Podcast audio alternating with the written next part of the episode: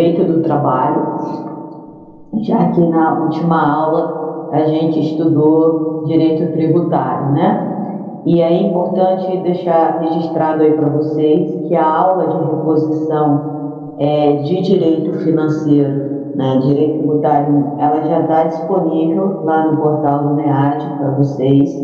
É uma aula é, que está falando é, dos tribunais de contas, das suas características, das suas né, peculiaridades. A gente focou, sobretudo, no estudo do TCU, que é, né, é associado aí ao nosso orçamento público federal, que é objeto do nosso estudo. Então, já está lá a aula é, como, é, com a data do dia primeiro mesmo, porque foi o dia que eu não pude dar aula para vocês. Essa aula tem o material já em PDF e tem dois vídeos. Né? Não sei por que cargas d'água, na hora que eu estava gravando, e mesmo sem eu ter percebido, o meu celular gravou, cortou o vídeo. Então, assim, vocês vão ver que não tem nenhum sentido. A primeira aula, 40 minutos, fluindo bem, de repente, pô, paro, paro de falar do nada, e aí é, inicia-se um segundo vídeo. Então já está disponibilizado esses dois vídeos lá no canal do YouTube. Eu peço até que vocês se inscrevam no canal, não por questões de promoção, nada disso não, mas é porque eu vou é, restringir o acesso ao canal às pessoas inscritas, né, aos alunos. Até porque foi só com esse objetivo que eu criei o canal, de postar nossas aulas, aulas lá nesse período aí. E aí eu vou passar a disponibilizar a visualização mesmo só para para quem está inscrito. Então, peço que vocês se inscrevam lá para que eu possa é, poder restringir realmente o acesso só aos alunos. Tá? Então, a aula já está disponível. Falta disponibilizar a aula de, de Direito do Trabalho.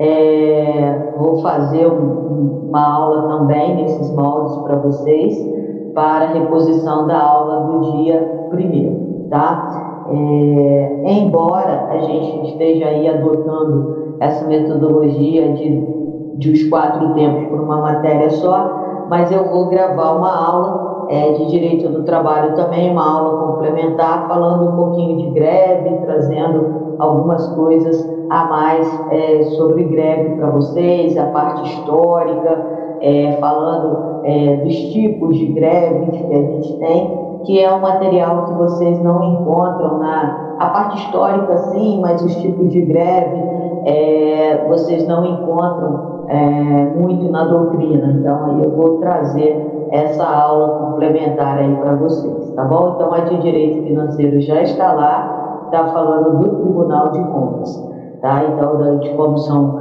é, compostos, quais são os membros que integram, etc. e tal, e dos demais tipos também de tribunais de contas além do TCU. Então já está disponível lá, vocês podem acessar, tá como a aula do dia primeiro mesmo, tá certo? É tudo direitinho lá, eu postei esse material ontem, que foi quando eu consegui é, finalizar. É, uma segunda observação, pessoal, enquanto aí até o pessoal está chegando aqui. É, nossa, nossos métodos de avaliação esse semestre, né, esse bimestre, eu vou, na semana que vem, disponibilizar um trabalho para vocês. Trabalho esse que vai valer dois pontos. É, então, um trabalho para tributário, um, um trabalho para direito do trabalho. Eu vou disponibilizar. A minha ideia é disponibilizar é, esse trabalho da mesma forma que vai ser a nossa prova, porque a nossa prova nesse segundo semestre, ela, nesse segundo bimestre, ela vai ter um formato diferente. Eu vou utilizar a, a ferramenta questionário do NEAD, e daí talvez a razão de eu já fazer um teste como trabalho. E, e eu acho, pelo que conversei com a professora Lúcia, e aí é um achismo, achismo, não estou dizendo que será assim com todos os professores, que esse será o modelo adotado por todos os professores. Eu não, não, não sei. A professora Lúcia falou que pretende marcar uma reunião, ela e o professor Carlos, para discutir isso. Né? Nós vamos usar foi liberado o uso para os professores que, que desejarem da prova via NEAD.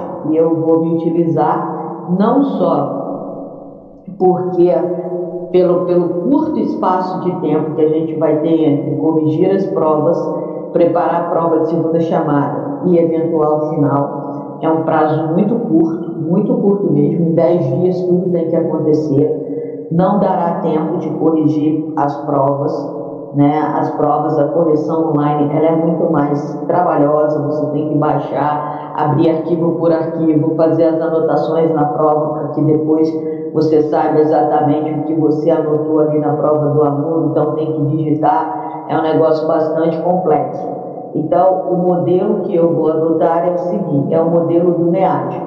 Então, eu vou preparar um banco de questões, já começa essa semana a trabalhar nisso, e aí posso colocar 40, 50 questões.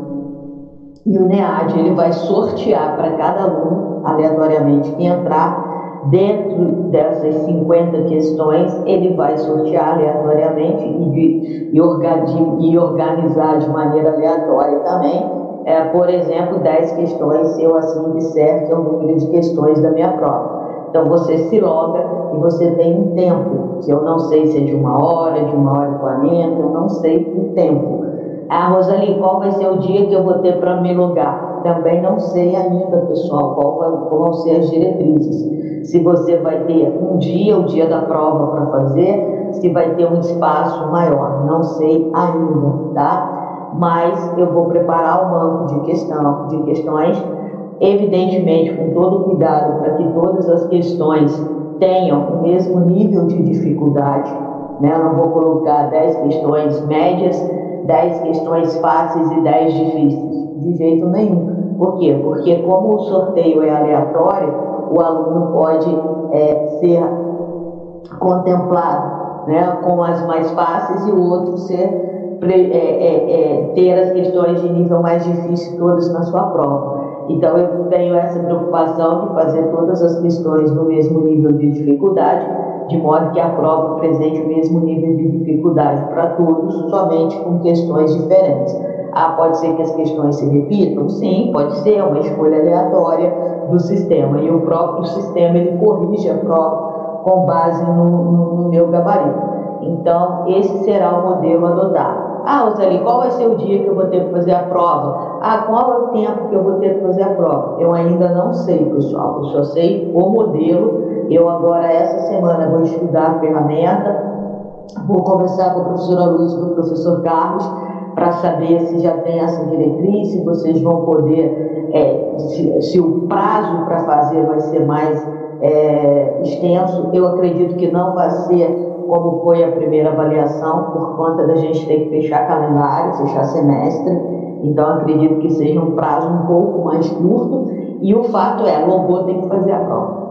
Né? E, e aí as exceções, aquelas excepcionalidades, ah, o NEAD não funcionou, aí a gente vai resolver, vai tratar as exceções, mas a, a regra será essa. Então nós vamos ter uma prova toda com questões objetivas que será feita no NEAD, portanto, não será enviado nada para vocês, postado, para que vocês baixem, façam em casa, vocês vão fazer a prova online. Tá? Isso vai ser muito bom, porque realmente vai ser a hora da gente testar conhecimento, já que né, não vai dar tempo de ficar fazendo pesquisa, vocês vão ter que estudar, e vai ser muito similar a uma prova feita em sala de aula. Né? Então, vocês vão estar ali com o material de consulta de vocês, mas respondendo as questões objetivas lá é, na hora que se logarem cada um no seu NEAD. Tá bom, pessoal? Então, esse é o modelo que eu vou adotar. E aí, para a gente já de repente fazer um ensaio, o trabalho que eu vou dar para vocês, é, eu vou dar nesse formato para vocês também é, já irem é, se habituando, já irem treinando, ok? Então, eu queria também só deixar esse recado aí para vocês. Bom, Dito isso, dito essas duas coisas, da, da aula de financeiro que já está disponível, da prova e de que eu vou disponibilizar uma aula sobre greve para vocês, né? vou lançá-la lá também como aula do dia primeiro. Vamos aqui é, começar a nossa aula, não sem desejar a vocês uma excelente semana, uma semana de muita saúde, de boas vibrações, de boas coisas aí acontecendo na vida de vocês. Bom, pessoal, nossa última aula de Direito do Trabalho, a gente começou a falar de uma característica que é peculiar da Justiça do Trabalho. Somente a Justiça do Trabalho tem essa característica que se chama poder normativo da Justiça do Trabalho, que está previsto né, é, na Constituição da República, lá no parágrafo 2 do artigo 114, que trata da competência da Justiça do Trabalho. E lá no parágrafo 2 do referido artigo 114, está dito que a Justiça do Trabalho né, ela poderá decidir o conflito desde que respeitadas as disposições mínimas legais de proteção ao trabalho, bem como aquelas que foram convencionadas anteriormente. Convencionadas onde, Rosalie?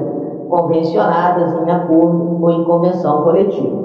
E quando a gente fala de poder normativo, a gente está dizendo que cabe à justiça normatizar uma determinada situação, ou seja, caberá à justiça dizer as regras aplicadas àquele caso ali. Mas não são as regras contidas na CLT, não são as regras contidas na Constituição. Por certo que tanto a CLT quanto a Constituição, elas servirão de base justamente para quê? Para fixar os limites dessa normatização que será feita pela Justiça do Trabalho. Quero dizer que no, nesse exercício de normatização, a Justiça do Trabalho não poderá, por certo, extrapolar os limites legais previstos. Agora, quando ela faz essa normatização, o que, que ela vai ter por base? Ela vai ter por base as propostas de acordo ou convenção coletiva apresentadas por quem? Pelas partes do processo. Quem são? sindicato dos trabalhadores, empresa ou sindicato dos empregadores. Depende de quem for a parte que estiver no processo, tá? Então, o que, que vai acontecer? Quando as partes não conseguem, não conseguem, por livre e espontânea vontade, né, por livre e espontâneo ato de negociação, chegar a um entendimento sobre acordo coletivo, ou sobre convenção coletiva, esgotada todas as possibilidades, o Poder Judiciário será chamado para resolver aquele conflito, para resolver aquela situação. Quais são as regras ou quais são as cláusulas do acordo ou da convenção coletiva que dá ensejo à propositura da ação? Quais serão as cláusulas que vão, no, que vão reger e vão normatizar os contratos individuais daquela categoria, pelo prazo de dois anos, de um ano, ou seja, o prazo de duração do acordo ou da convenção coletiva. Então, quando as partes não conseguem por si só chegar a essa solução, elas poderão convocar a Justiça do Trabalho, tá certo? Para que a Justiça do Trabalho, então, exerça o seu poder normativo. Esse poder normativo, pessoal, ele já foi muito maior, ele já foi muito mais amplo, e a emenda constitucional número 45 de 2004, né, conhecida como mini reforma do, da justiça, do poder judiciário, ela restringiu bastante esse poder normativo da justiça do trabalho, tá? Até porque é, eles entenderam né, e esse entendimento deles é seguido por parte considerável da doutrina, de que não é bom, de que não é saudável a justiça do trabalho, né, criar regras, criar normas, criar cláusulas que regerão os contratos individuais de trabalho pelo prazo da vigência do acordo da convenção coletiva. E eu concordo plenamente que, e aí por vivência própria, que a pior coisa que pode haver, tanto para os empregados quanto para os empregadores, é a propositura de um dissídio coletivo. Embora você apresente as cláusulas que você pretende é, é, ver aprovadas, adotadas pelo, pelo judiciário, assim como a outra parte também, é, é tudo muito, digamos, é muito prático, é muito limitado às provas produzidas ali nos autos. E quando você fala de acordo ou de convenção coletiva, de negociar cláusulas que vão reger os contratos de trabalho individualmente pelo aquele prazo de duração, de vigência no instrumento coletivo, é muito importante você olhar para o cenário como um todo e não somente limitar a sua análise àquelas cláusulas ali apresentadas. Por quê? Porque às vezes, imagine que a Justiça do Trabalho opte por adotar a, a o que está sendo pedido, proposto pelo empregador. Isso pode é, é, resultar em prejuízos sérios para a classe trabalhadora, tá certo? E de outra sorte também, é, se ele aprova as normas, né, as cláusulas apresentadas pelo Sindicato dos Trabalhadores, ele pode, ele justiça, ele poder judiciário, ele pode causar também prejuízos, sérios problemas aos empregadores que podem chegar até mesmo a comprometer a continuidade é, daquela empresa. Então, assim, eu sempre digo isso no sindicato, sempre defendo isso nas mesas redondas, nas mesas de negociação, quando os ânimos estão muito exaltados, quando as partes não mais conseguem dialogar de maneira racional, até mesmo quando o conflito já vai para a esfera pessoal, do pessoal começar na mesa de negociação, uns né, ofendendo os outros, eu sempre digo, olha, é melhor a gente parar aqui, esfriar a cabeça por uma semana e retomar as negociações. Né? E quando alguém grita, não, então vamos para dissídio, é, é, sempre, eu sempre alerto para esse é, perigo de você fazer um dissídio coletivo. Por quê? É, o Tribunal Regional do Trabalho de cada estado é, tem a competência originária para decidir os dissídios coletivos. Então, quando você tem um dissídio que vem de uma cidade, né, não do interior, como por exemplo no meu caso, Piraí, é, em que provavelmente o desembargador não conhece ou não foi até Santanésia, não sabe a realidade da Schweiz, não sabe a realidade da Carta Fabril, não sabe a realidade dos trabalhadores, então é muito difícil ele decidir né, é, com base em outros aspectos que não somente aqueles que são apresentados de maneira limitada nas páginas de uma ação coletiva.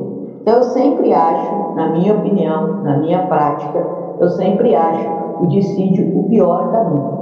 Ainda que as partes tenham que abrir mão é, de de coisas a mais, daquilo que elas não gostariam, daquilo que não era a intenção inicial delas, eu sempre acho que o prejuízo será menor, as consequências serão menores, que você deixar que a Justiça do Trabalho decida por si só. Mas o fato é que a gente tem essa previsão, uma previsão constitucional, e em muitos casos né, é importante é, dizer que quem vai bater o martelo, quem vai normatizar esse conflito é a Justiça do Trabalho, tá?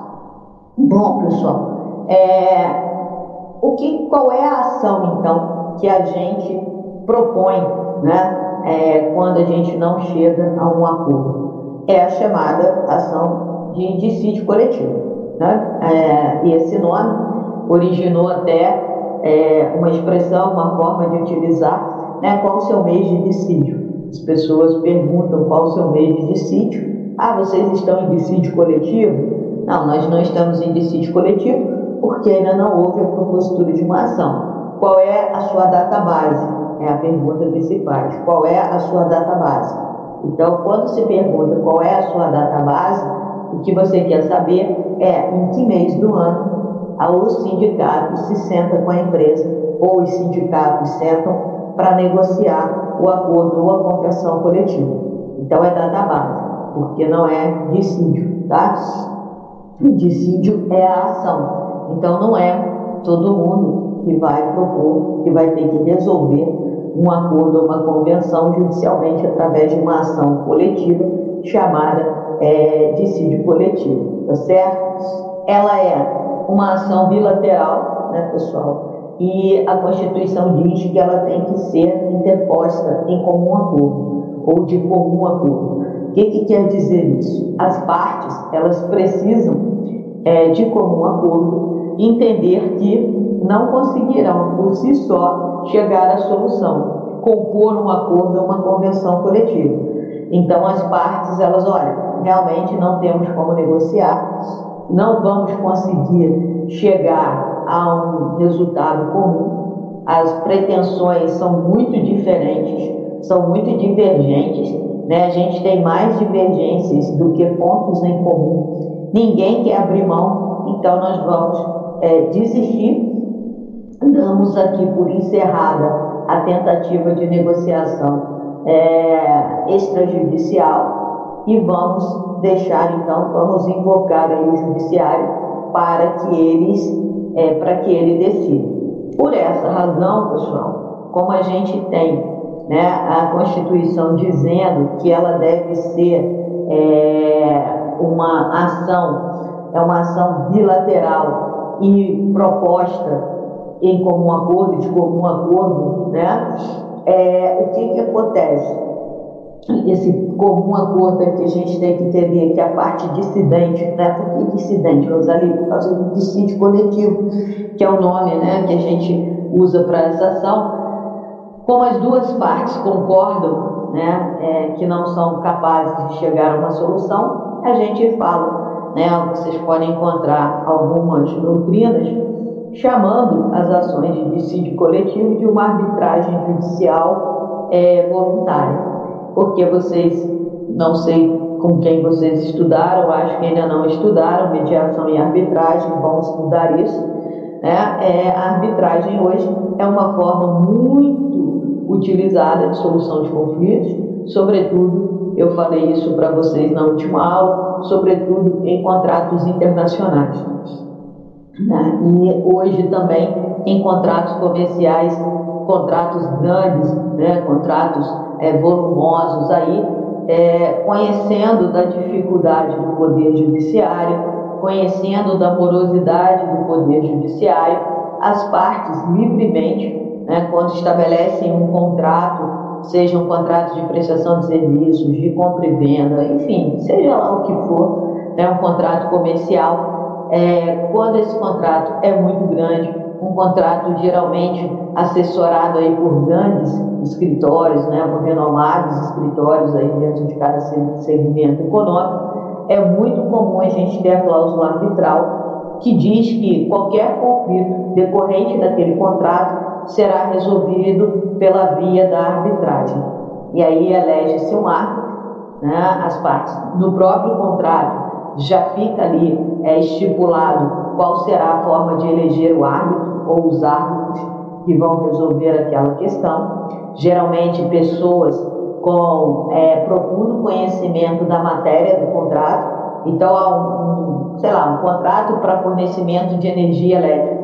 Geralmente o árbitro vai ser um engenheiro elétrico, alguém que entenda daquele, daquele assunto, que entenda daquele objeto do contrato, para que ele possa é, ter condições de analisar a situação posta numa possível, é, numa, numa, numa, possível, é, é, um possível conflito de interesses, né? uma parte é, querendo uma coisa, a outra resistindo, então, o, o árbitro ele tem que conhecer do trabalho para que ele possa decidir. E aí é importante que a gente diga que a decisão arbitral, por certo, ela terá a lei como uma das fontes de solução, já que ele não pode decidir contrário ao que diz a lei. Ah, como assim, Rosalie? Ah, é, imaginem aí, dá um exemplo, ah, um contrato em que diga que a pessoa é obrigada a fornecer energia elétrica, mesmo que não receba por isso. Né? Poxa, isso aí é uma coisa absurda.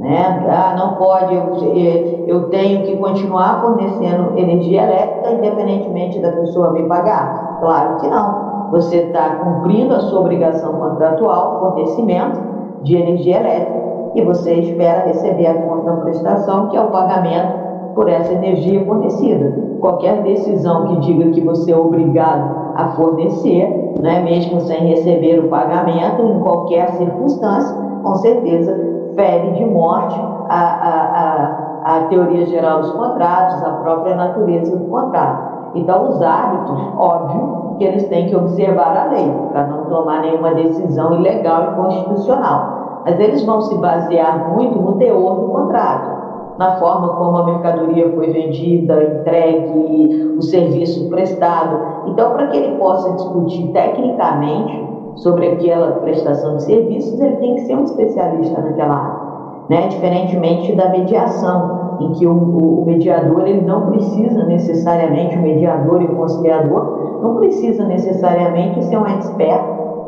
no assunto né? até porque eles vão se basear muito mais na lei.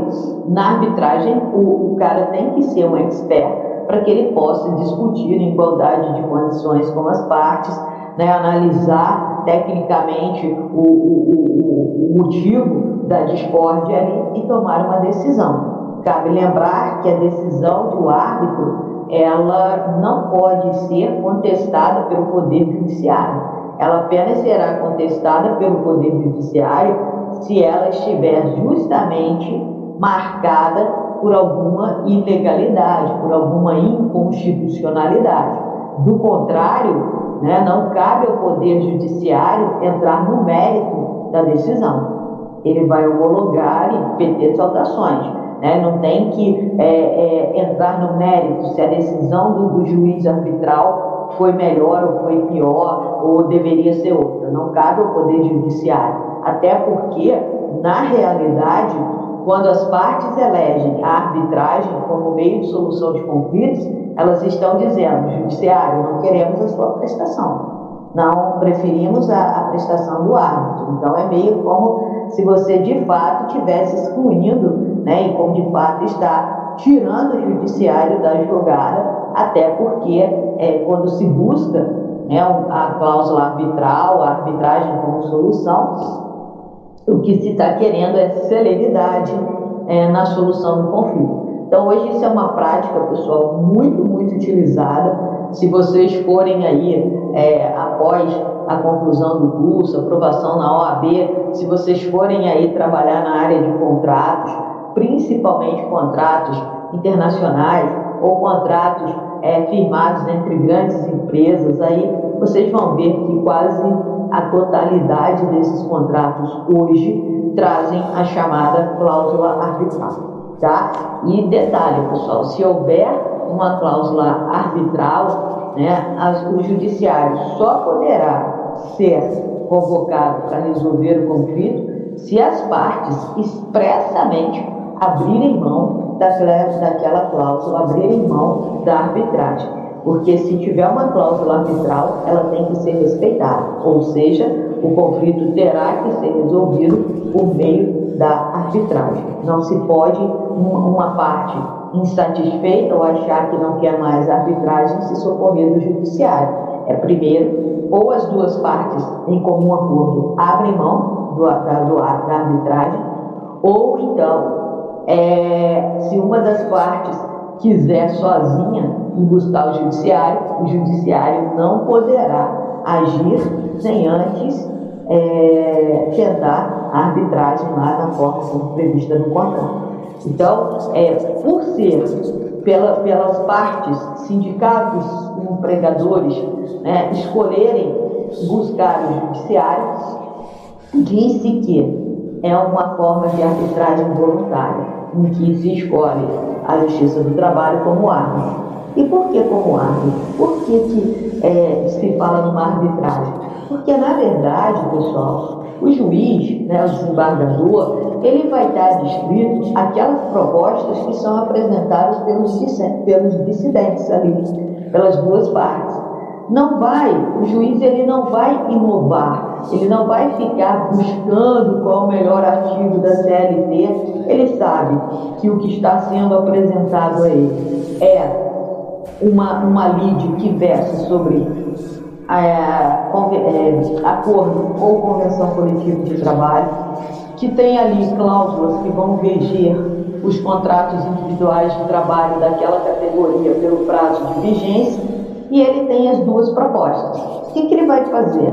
Ele vai analisar e ver qual proposta de qual parte será a que vai é, é, prevalecer. Ele não vai ficar inventando, ele não vai ficar criando é, é, é, novas condições que não estejam previstas ali. Ele está adstrito. Então, na verdade, ele vai olhar e vai decidir qual ele acha mais adequada, é, quais são os argumentos utilizados pelas partes que melhor o convenceu. Mas ele não pode criar nenhuma cláusula que não esteja prevista nas ah, ah, ah, propostas apresentadas, de modo que a gente não pode ter nenhuma sentença aditiva né, que, que adicione. Ah, não cabe ele dizer assim, ah, poxa, beleza, é, tipo de refeição, o sindicato quer pagar 30 reais, é, quer que seja de 30, a empresa quer que seja de 10. Ah, mas eu acho que nesse cenário as empresas estão em dificuldade, não vai ter tipo de refeição. Ele não pode fazer isso. Ele não pode suprimir nenhuma cláusula, assim como ele não pode acrescentar. Ele não pode dizer, é, em outro sentido, assim: bom, tudo bem, é, o tipo de refeição a empresa quer pagar 10, o sindicato quer pagar 25 eu vou mandar, quer que seja 30. Eu vou mandar que seja 30 e ainda acho o seguinte, empresa, você é do segmento de construção civil. A construção civil você fornece, é, você é uma fabricante, uma grande fabricante de cimento. Nunca se construiu tanto quanto na quarentena. Está todo mundo em casa, está todo mundo resolvendo fazer as obras, os reparos que vinham adiando, que vinham sendo adiados por falta de tempo. Então, nunca se vendeu tanto. Além de você dar o tipo de refeição de 30 reais, como que é o sindicato, eu também vou incluir aqui uma cláusula te obrigando a dar uma cesta básica. O juiz também não pode fazer isso. Ele vai estar adstrito a quê? Aquela situação apresentada é, pras, do, pelas partes. Então ele também não pode o quê? Ele não pode inovar, tá certo? Então ele fica muito preso por isso ele acaba sendo um árbitro. É igual, pessoal, né? Vamos pensar aí no árbitro do futebol a atuação dele está distrita aquela partida ali. Ele tem que punir, ele tem que marcar os impedimentos, lateral, falta, é que acontecerem naquele cenário daquela partida ali. Né? Ele não pode chegar para um jogador e falar assim, olha, eu estou te dando um cartão vermelho, porque na última partida que você jogou, eu estava assistindo e vi que você cometeu uma falta muito é, dura contra o jogador do outro time eu vou te punir agora. Claro que não. Né? Ele está distrito à partida, aquela partida que ele está apitando ali. Então, a mesma coisa acontece com o Poder Judiciário. Ele está distrito a resolver o conflito que lhe é apresentado, mas a distrito que é limitado pelas duas propostas apresentadas. Por isso, se falar em arbitragem, né, não há muito espaço para inovação pelo juiz do trabalho, ok? Por isso a gente chama de arbitragem. Mas também falamos que os dissídios coletivos, eles têm duas naturezas distintas, né? A natureza econômica, e esses são os mais utilizados, pessoal, são aqueles é, é, mais acionados pelas partes, que é justamente quando você quer estabelecer quais são as cláusulas né, que vão prevalecer no acordo e na convenção coletiva de trabalho. E a gente tem os de natureza jurídica, esse assim, um pouco mais difícil de serem é, ajuizados, que são aqueles que vão discutir né, a interpretação de uma cláusula já existente. Então, de repente, você tem um, um contrato, um acordo, uma convenção coletiva de trabalho vigente, e surge uma dúvida sobre a interpretação de determinada cláusula. Aí o que, que você faz diante dessa interpretação? Geralmente cada uma das partes dá uma interpretação diferente, interpreta da maneira é, que melhor lhe convém, né? É, e aí, diante dessa dúvida sobre o que quer dizer aquela cláusula, sobre o que quer, é, é, quais, são as, as, obrigações que ali estão é, é, previstas, o que, que se faz? Bom, a gente vai pedir ao Poder Judiciário que faça a hermenêutica né, daquela cláusula. Né, que diga assim, olha, o que essa cláusula quer dizer é isso, isso, isso, isso certo? Então a gente vai é, é, utilizar um dissídio coletivo de direito né, para pedir, a, ou um dissídio coletivo de natureza jurídica, para que resolva, né, para que o juiz diga qual é a interpretação correta de uma norma. Mas veja, quando a gente interpõe um dissídio coletivo de direito ou um, dissídio coletivo de natureza jurídica, é importante que vocês se, se lembrem e frisem isso, que já tem que ter um acordo ou uma convenção coletiva em vigência, vigente. Por quê? Porque quando você propõe um dissídio coletivo de direito, de natureza jurídica, o que você está pedindo ao judiciário não é o estabelecimento de normas que vão reger os contratos individuais de trabalho daquela categoria. Não é isso. O que você está pedindo ao judiciário é que dê a correta interpretação para algo que já existe. Então, o, dissídio, ou a, o dissídio de natureza jurídica, ele tem como base, né, a sentença do juiz terá como base o que? Uma cláusula ou duas cláusulas contidas em um dissídio em um acordo ou em uma convenção coletiva. E é essa cláusula que gera a polêmica, que gera a controvérsia. Porque imagina é, o seguinte, imagina assim, olha, vamos pensar numa, numa cláusula. É, é assegurado a estabilidade de 10% dos trabalhadores. Por exemplo, isso. É, e aí, só uma cláusula aberta, assim, é assegurado a, a estabilidade de 10% dos trabalhadores. Quer dizer que a empresa pode mandar 99, 90% embora, porque só dou estabilidade para 10%, então 90% ela pode é, mandar embora.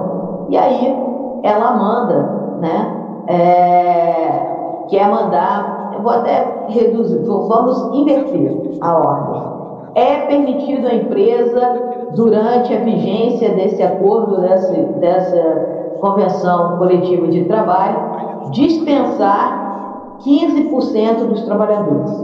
Então, ela só pode dispensar durante a vigência do, daquele acordo, daquela convenção coletiva que contenha essa cláusula de estabilidade, ela só pode dispensar 15% dos quadros do quadro dela. Então só pode mandar 15% da galera embora. Não pode mandar mais por violação. E aí ela manda 20%. Ela manda 20% e diz o seguinte: olha, 15% é do acordo. Tá? Eu cheguei no meu limite de dispensa que eu posso fazer, 15%.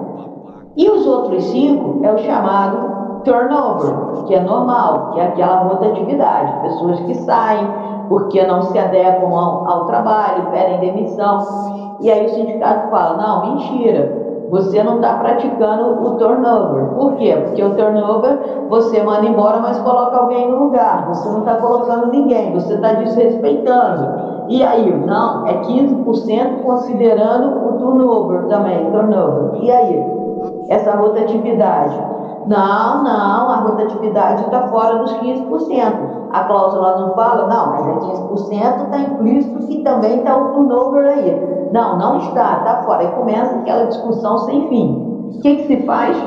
Se coloca, né, nesse caso, chegou em impasse, as partes não conseguem resolver se está incluída a rotatividade, turnover, né, turnover, aí depende, é, turnover, enfim, a, a, pronúncia aí fica por conta é, de cada um aí. É, aí o que acontece?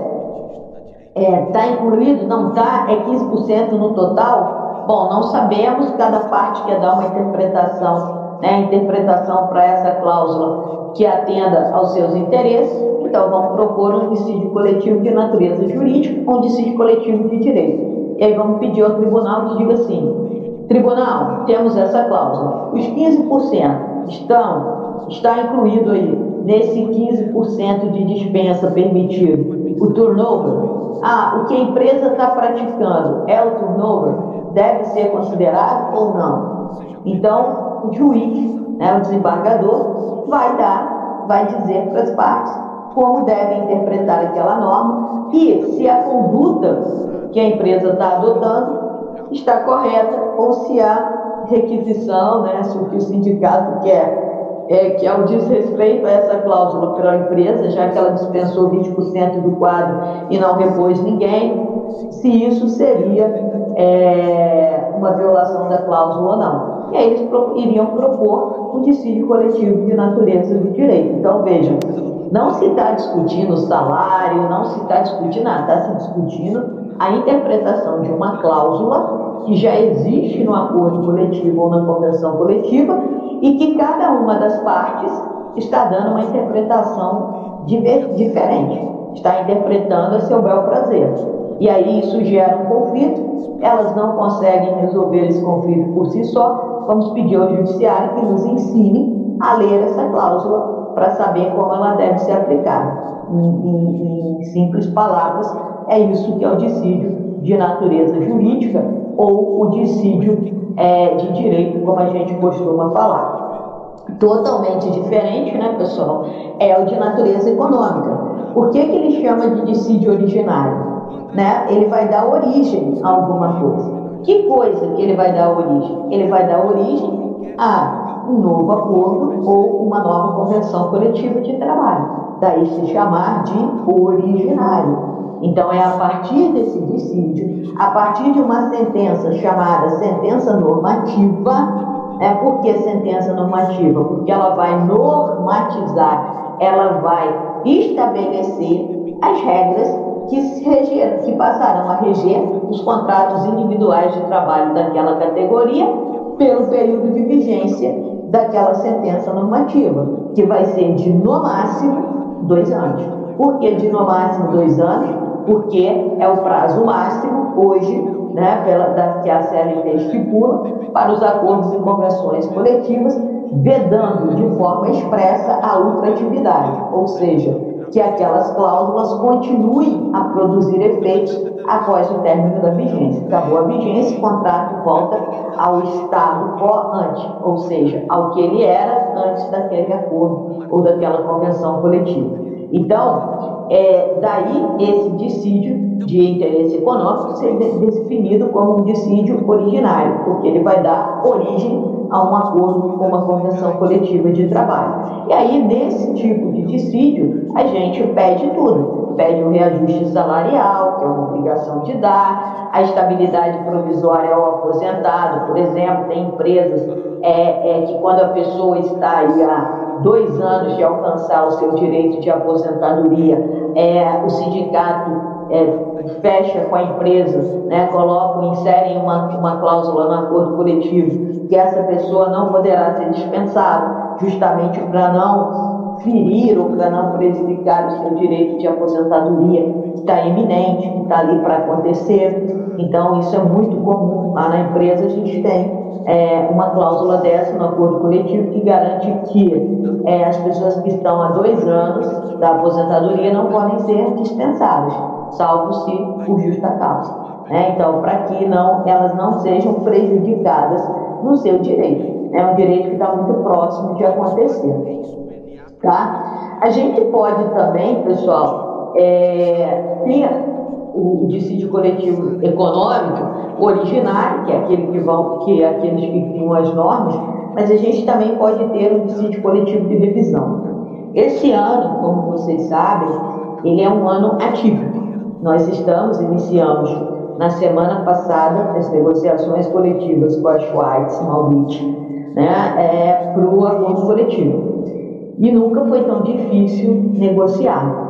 E a gente sabe que né, é, algumas coisas são é, é, é exageradas, algumas é, propostas da empresa, algumas colocações da empresa estão ali inflacionadas, não é bem essa a realidade, a gente acompanha a realidade da empresa, do setor produtivo, temos é, é, é, é diretores que trabalham no setor produtivo, então a gente tem acompanhado, evidentemente, a produção, o que caiu, o que não caiu, as vendas e tal, então a gente sabe que algumas coisas apresentadas pela empresa estão é, inflacionadas. Mas a gente sabe também que o cenário mundial não é um cenário confortável para ninguém.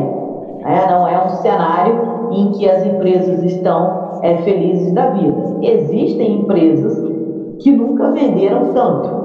Eu, por exemplo, para vocês terem uma, uma, ideia, eu fui comprar um material elétrico é, é, numa determinada loja, vou falar o nome né, por uma questão de ética aqui em Volta Redonda, e aí eu estava conversando com o vendedor, a gente esteve aqui no depósito, e aí eu estava falando, e aí, vocês não fecharam nenhum dia? Não, a gente não fechou, é considerado, né, atividade essencial. A empresa, ela mandou embora algumas pessoas logo no início da pandemia, com medo da recessão, e agora ela está tendo que recontratar, porque a gente vendeu muito, a gente não parou nem um dia e nem um mês dessa pandemia aí, a gente deixou de bater a meta, pelo contrário, Ficava no dia 20 e 30, a gente já tinha batido a meta da loja, que é de, de venda mensal de 370 mil reais. Né, a, a venda mínima. E ele falou, e nenhum dos vendedores deixaram, é, deixou de bater a meta. Então a gente sabe, eu também tenho uma aluna que tem uma loja de material de construção aqui no bairro de Oresias, que a mãe dela falou, poderia ser hipócrita e te dizer que as minhas vendas foram afetadas mas não foram afetadas de jeito nenhum, pelo contrário. Eu estou vendendo, tive um aumento. E realmente, a, o setor de material de construção tem sempre fila, é, as pessoas para entrarem na loja. É, se vocês observarem ao andar aí pelas ruas de Volta Redonda, nunca se, eu nunca vi tal obra, né, de pequena a grande, é aqui mesmo na minha rua, em frente à casa da professora Lúcia, na rua de trás aqui, é uma casa que, uma obra que estava paralisada, agora ela está todo vapor, a casa já está quase é, é, toda aí em pezinha, já estão indo para a parte de acabamento. Por quê? Porque as pessoas em casa, muitas pessoas também conseguiram esse auxílio emergencial, mesmo não precisando dele para sobreviver, né? É, sendo um complemento de renda e as pessoas estão utilizando esse dinheiro para fazer obra, para trocar de carro, para comprar moto, Conheço várias pessoas que estão utilizando até mesmo para fazer churrasco no final de semana. Né? Então, assim, tem muita gente usando de maneira indevida, solicitou de maneira indevida, e isso, né, infelizmente, retira a possibilidade das pessoas que realmente precisariam desses 600 reais para manterem uma vida digna, alimentando, se alimentando, tira, né, retira um pouco o direito dessas pessoas. Mas, enfim. Então, pessoal, a depender do ramo do negócio, né, eles foram favorecidos, outros foram de fato prejudicados. Então, é possível, nesse momento de crise, nesse momento atípico, cri, propor uma ação de dissídio coletivo econômico, mas não para criar normas, não para criar as normas que vão reger, né, estabelecer as normas que vão reger o acordo da convenção coletiva, mas sim para revisar normas que já estão vigentes. Ou seja, a gente já tem um contrato, um acordo ou uma convenção coletiva vigente, só que o cenário mudou tanto, houve uma mudança tão brusca do cenário para quando, de quando aquele acordo convenção foi fechada para a realidade de hoje, que é preciso ajustar é preciso reavaliar porque as, algumas cláusulas se tornaram de cumprimento impossível. Por quê? Porque houve uma, modifica, uma modificação radical tá certo? das circunstâncias em que elas foram estabelecidas. E a gente pode tomar como exemplo é, clássico né, é, esse sistema. É, é isso aí, Davi. Teve gente que nunca trabalhou e conseguiu o auxílio, é, eu conheço uma pessoa que nunca trabalhou, conseguiu o auxílio, vive é, é, de mesada do pai e da mãe, apesar de já estar com quase 30 anos de idade, né? vive de pensão, de, de, de pensão, de, de mesada. E aí pediu o auxílio, ganhou e falou, vou torrar tudo com churrasco. Eu falei, bom, você está cometendo duas coisas né, questionáveis. Primeiro, você pedir sem precisar. E segundo, já que você conseguiu fazer churrasco, fazer aglomeração. E eu duvido que as pessoas no churrasco, numa social, vão ficar de máscara né? porque as pessoas ficam bebendo o tempo inteiro estão sem máscara. infelizmente é o que a gente tem visto, né? Isolamento acabou, embora o Brasil esteja aí com essa marca de 43 mil vítimas, né? Registrando aí números altíssimos de morte por dia, as pessoas realizando é, coisa. Ontem aqui no meu bairro, é, tinham várias aglomerações, várias pessoas em barzinhos, várias pessoas fazendo festa, várias pessoas se reunindo, todas elas sem máscara, todas elas sem respeitar o distanciamento. É, ou seja, a vida voltou ao normal, ainda que a situação do Covid não esteja controlada, muito pelo contrário. Né? Então a gente tem visto aí mortes e mortes e mortes, e as pessoas é, não estão nem aí para a prevenção que devem, cada um, cada escolha uma renúncia. Então, é, isso aí que você relatou, Davi, eu já também vi acontecer e o cara realmente falar que ia gastar o dinheiro com festa, com balada, etc. E, tal. e que eu acho de um egoísmo bastante grande, porque tem muita gente que precisa desse dinheiro né, e não está é, recebendo. Bom, o que, que acontece? Então, pessoal, quando você tem um dissídio econômico de revisão, você vai ter o quê?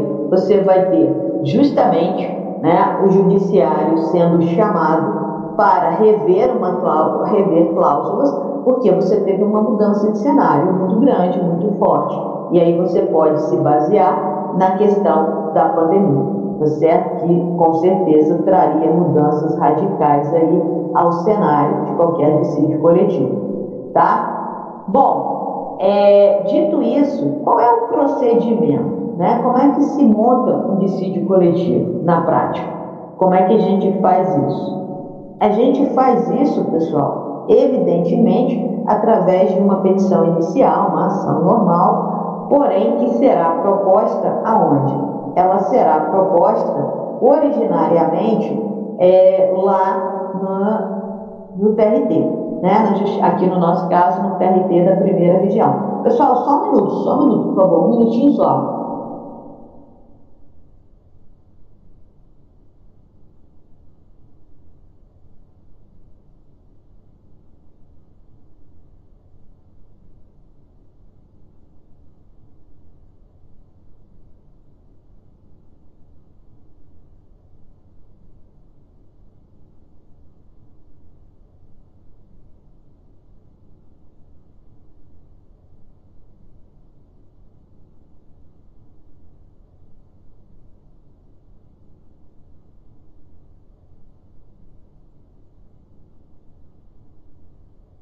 Pessoal, desculpe aí, era só para abrir lá para o rapaz que veio consertar o negócio aqui, desculpe. É, então, pessoal, olha só, é, como é que a gente faz, retomando aqui, um dissídio coletivo? O dissídio coletivo, ele pode ser proposto pelo sindicato, tá certo, dos trabalhadores, que é a parte legítima, ou ele pode ser proposto pelos empregadores diretamente, por uma empresa, através do seu departamento jurídico, do seu advogado, ou pelo sindicato dos, dos empregadores, né, e geralmente quando a gente está falando de convenção coletiva, ou também por uma associação que é de empregadores. Então você pode ter uma associação que reúna, que represente empregadores de um determinado setor da economia. Pode? Pode.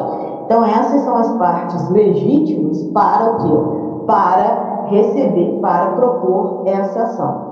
E como eu disse para vocês, essa ação é de competência originária do tribunal. Então, a gente não vai propor a ação é, coletiva perante um juiz da vara do trabalho. Ela será direcionada ao presidente do Tribunal Regional do Trabalho. No nosso caso aqui, Tribunal Regional da Primeira Região. Então a gente tem né, é, como legitimidade ativa, ou seja, quem pode ser autor, as entidades sindicais, categoria econômica, categoria profissional, as empresas individualmente ou essas associações patronais.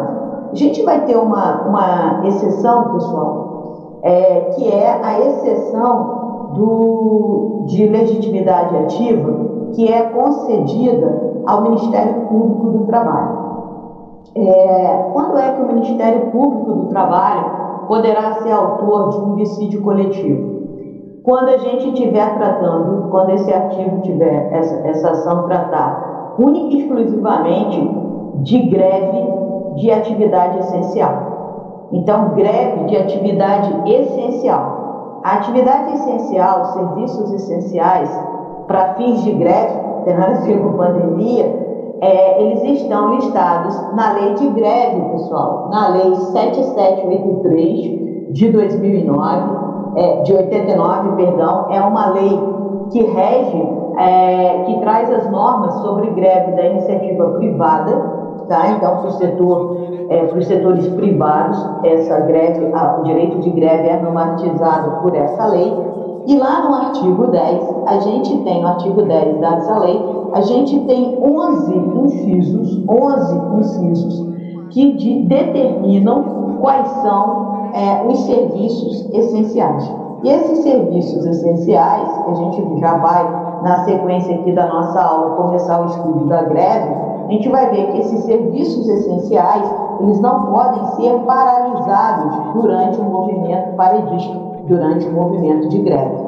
E se isso acontecer, tá certo? Se, essa, se nós tivermos essa greve e essa greve prejudicar esses serviços essenciais, nesse caso, nesse caso, o Ministério Público do Trabalho poderá entrar com uma ação coletiva, tá certo? E tem um dissídio coletivo. Ele, Ministério do Trabalho, terá é, essa é, capacidade essa capacidade ativa extraordinária para propor um dissídio coletivo. Então, assim, é muito raro, pessoal, isso acontecer, tá certo? É muito raro que o Ministério Público do Trabalho é, entre com uma ação é, coletiva, mas sim ele pode, ele pode entrar desde que isso né, é, esteja ferindo o interesse público, esteja prejudicando esse movimento paredista de serviço essencial, esteja causando danos à sociedade. Aí o Ministério Público pode é, entrar com essa ação coletiva, que antes, pessoal, da emenda constitucional, isso era dado, né, é, é o próprio presidente do tribunal era quem resolvia essas questões. Né? Então, ele podia é, instaurar, antes da emenda constitucional 45, a gente tinha também uma exceção ao princípio da oficialidade, né? o, o judiciário ele precisa ser provocado, ele é inerte, então o judiciário não pode, é, ele por si só, instaurar nenhuma ação. A gente tinha essa exceção é, antes da emenda constitucional 45, que concedia ao presidente do tribunal, vejam como a Justiça do Trabalho é uma justiça cheia de particularidades, era concedido é, legitimidade ativa ao presidente do tribunal de, do trabalho, né, regional do trabalho, para instaurar uma ação de dissídio coletivo quando se tratasse de serviços essenciais que estavam sendo prejudicados por greve. Então vejam assim que era uma coisa, né, é, de certa forma, autoritária e que foge totalmente a ideia de inércia do Poder Judiciário. Então, é, depois da emenda constitucional 45, foi dada essa legitimidade de instaurar um dissídio coletivo para resolver uma questão de greve, mas não é de qualquer greve, é de greve de atividade essencial. Foi dada essa legitimidade ativa extraordinária ao Ministério Público do Trabalho, o que faz mais sentido considerando que o Ministério Público, uma das suas funções primordiais, é ser o fiscal da lei. E aí, no caso da lei de greve, a lei 7783 de 89. Tá? Então, qualquer das partes, então, essas que têm legitimidade, entidades sindicais, empresas, associações patronais ou extraordinariamente, excepcionalmente, o Ministério Público do Trabalho, vão criar a petição, a ação e vão direcioná-la a quem? Ao presidente do tribunal. Recebida a petição, né, o presidente ele tem um prazo para designar uma audiência de conciliação. Primeiro se tenta conciliação e essa audiência deverá ser realizada dentro do prazo de 10 dias. Então, ele tem que marcar audiência, citar as partes, para fazer é, uma audiência de conciliação. Evidentemente que as empresas podem ser representadas pelos seus propostos, né? vocês já sabem disso, né? a gente é muito comum ver isso em juizado, a empresa manda o preposto, não vai ser o, é, o dono, o gerente que vai. Em alguns casos, sim, né? é muito comum em empresas grandes você ter a comissão, uma comissão é, é, é, que é, é responsável por negociações coletivas, e aí, se você chegar ao ponto de ter um dissídio coletivo, um dos integrantes dessa comissão, que está participando ativamente ali da negociação, é quem vai representar a empresa. Né? Se houver um acordo, pessoal, o presidente ele vai é, é, redigir esse acordo, mas ele vai submeter essa homologação do acordo ao tribunal, ao pleno do tribunal na primeira sessão. Então vejam, ainda que as partes fechem um acordo, para que esse acordo possa produzir efeitos, ele carece de homologação, homologação que não poderá ser feita de forma é, é, é, monocrática pelo presidente. Ele tem que submeter a homologação do acordo feito pelas partes ao, ao tribunal pleno. Isso será feito na primeira sessão que acontecer logo após a, a, a audiência de conciliação. Se não houver acordo, ou se uma das partes não comparecer, né, o presidente vai submeter o processo a julgamento, aí também é julgamento pelo tribunal, vai realizar diligências, caso ele entenda necessário, e ele tem que ouvir o Ministério Público do Trabalho que atua, né, pessoal, junto ao TRT. Da mesma forma que a gente tem o Ministério Público atuando junto ao Tribunal né, de, de, de Justiça, ele vai ser naquelas cláusulas, naquelas ações em que é, houver interesse da participação do MP ou que for a participação obrigatória, a mesma coisa, o mesmo raciocínio, a mesma dinâmica acontece na Justiça do Trabalho. Então, o Ministério Público vai ser ouvido, vai dizer se tem interesse ou não, se ele tem alguma colocação. Se não tiver, né, é, o juiz submete ao julgamento e aí o tribunal decide sobre quais são as cláusulas que serão então adotadas ou qual interpretação deve ser dada, enfim, para aquele dissídio que está sendo proposto. Falamos também é, na aula passada se a cláusula, né, como a, a competência originária para os dissídios é do tribunal, o tribunal fica geralmente, em 99,9%, 100% dos casos, o tribunal fica na sede, é, a sede do tribunal fica na capital do estado, né, o que pode dificultar a locomoção das partes até lá. Então, para facilitar a logística, o presidente do tribunal pode designar que a audiência de conciliação seja feita na vara do trabalho do município onde estão as partes. Isso tudo para facilitar a logística, para facilitar a locomoção, tá? É, ele pode designar, o juiz então vai realizar essa audiência de conciliação se houver acordo, ele remete ao tribunal para que o tribunal siga o procedimento que eu falei para vocês, ou seja, apresente o acordo entabulado pelas partes em audiência de conciliação, ele submeta ao tribunal, ao pleno, e todo mundo concordando vai homologar, tá certo? E se não houver acordo na audiência de conciliação, ou de igual modo, se uma das partes deixar de comparecer à audiência de conciliação, o juiz da vara né, vai remeter o processo de volta ao tribunal, dizendo que uma das partes não compareceu, ou então é, é, que não houve, a, é, que não foi possível propor, né, chegar a um acordo, as partes não conseguiram chegar a um acordo, e aí nessa situação, ele, juiz que ouviu as partes, ele vai é, dizer ao tribunal qual seria a sugestão dele é, para é, resolver aquele conflito, tá bom? É, o que, que acontece, pessoal?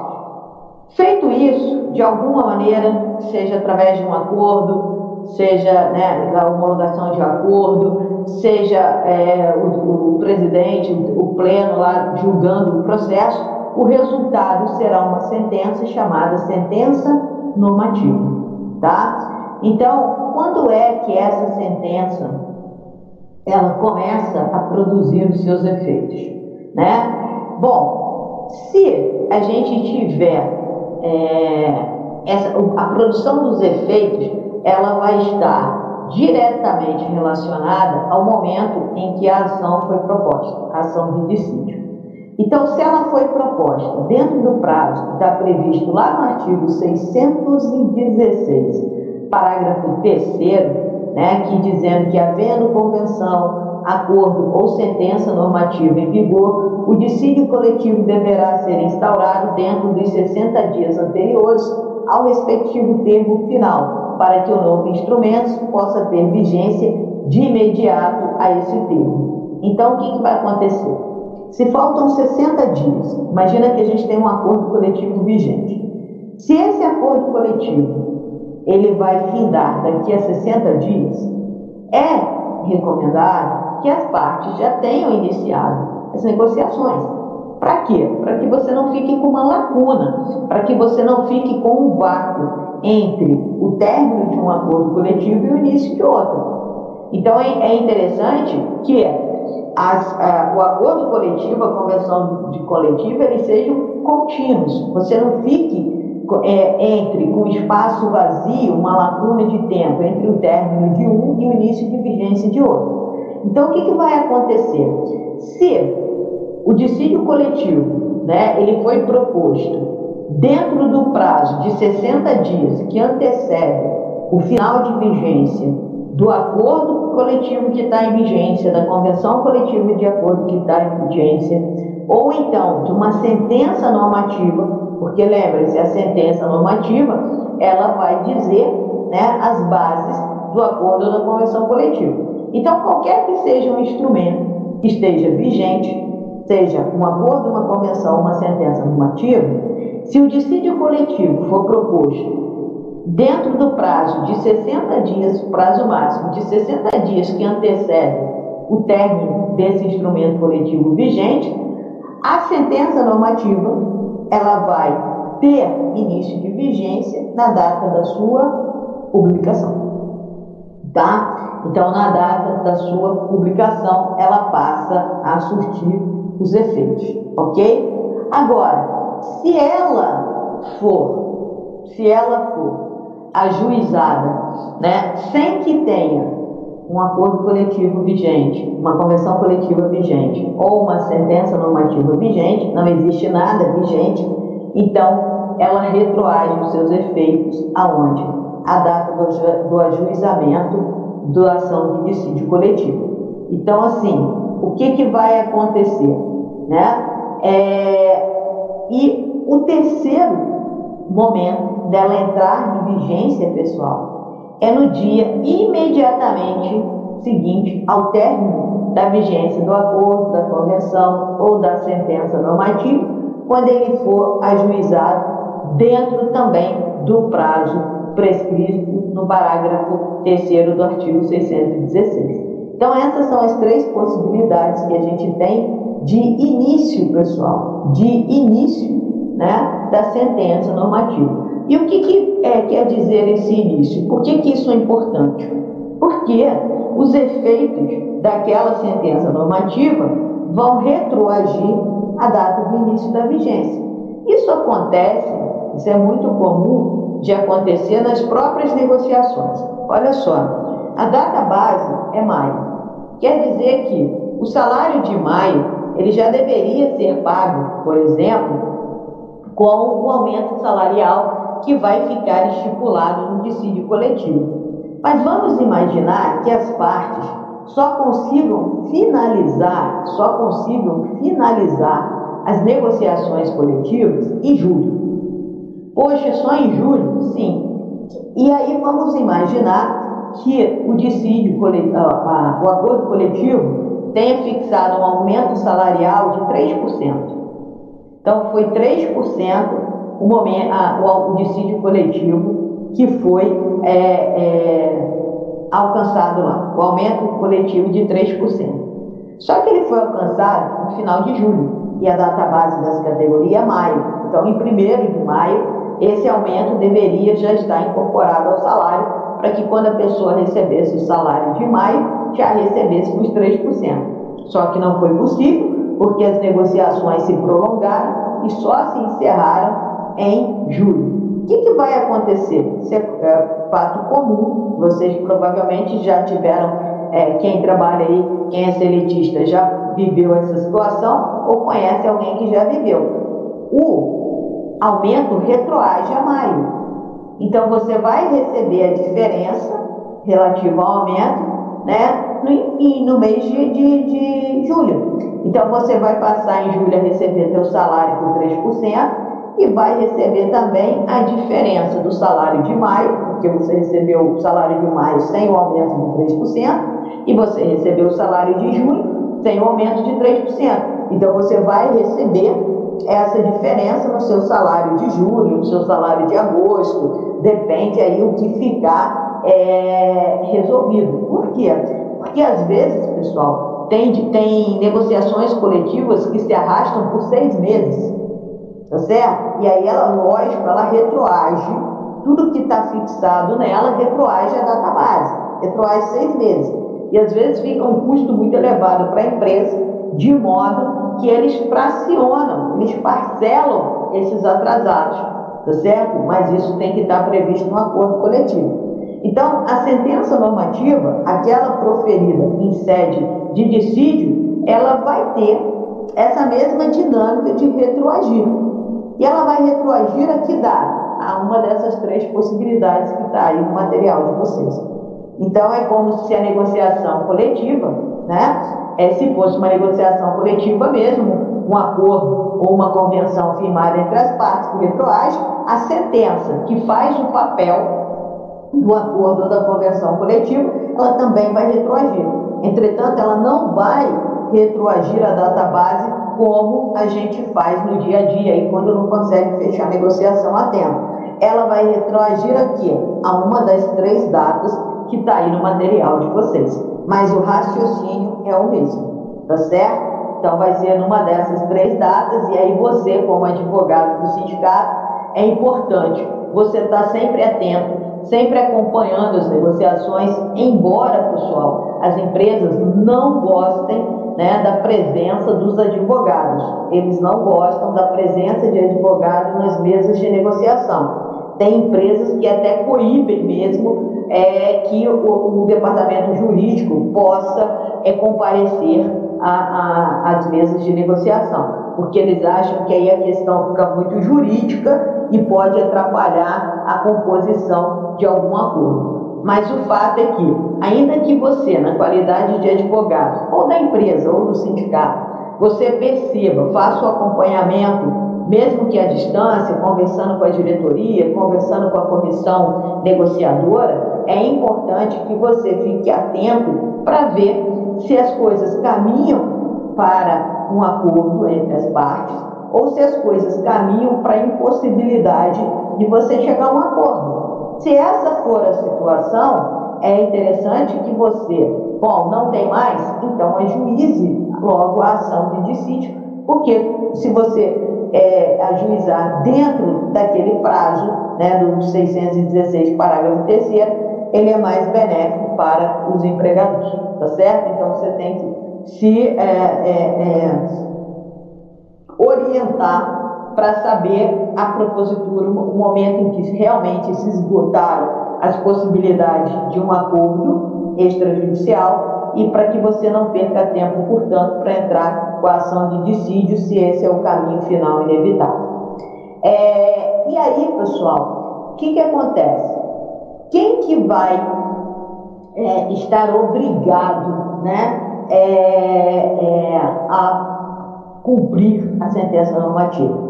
A mesma história do acordo coletivo, tá certo, pessoal? É, todos aqueles que figuraram, né, então toda a categoria econômica profissional que são partes ali, eles estão obrigados a cumprirem a sentença normativa, tá certo? É, pode, pessoal, é, ser estendida o juiz pode estender os efeitos daquele acordo coletivo aos demais trabalhadores, ainda que eles não tenham figurado ali especificamente no dissídio coletivo. Ah, Rosalie, que situação seria essa? Por exemplo, você pode ter um dissídio em que você é, tenha uma empresa em que você tenha categoria diferenciada, por exemplo, os advogados, e que eles não fazem parte daquele grupo que está sendo representado ali, porque a empresa negocia diretamente com o sindicato dos advogados.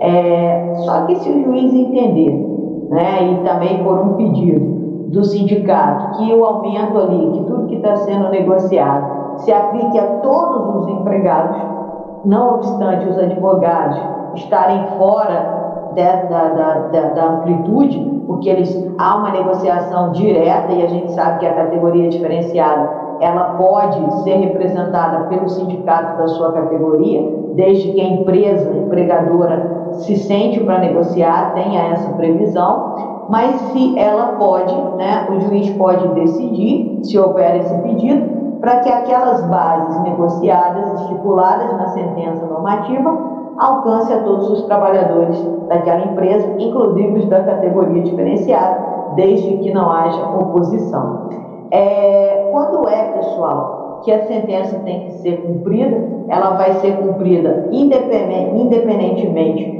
né, é, é, do trânsito em julgado, porque a gente vai se basear naquelas três é, possibilidades de início de vigência e ela passa a ser fonte de direito.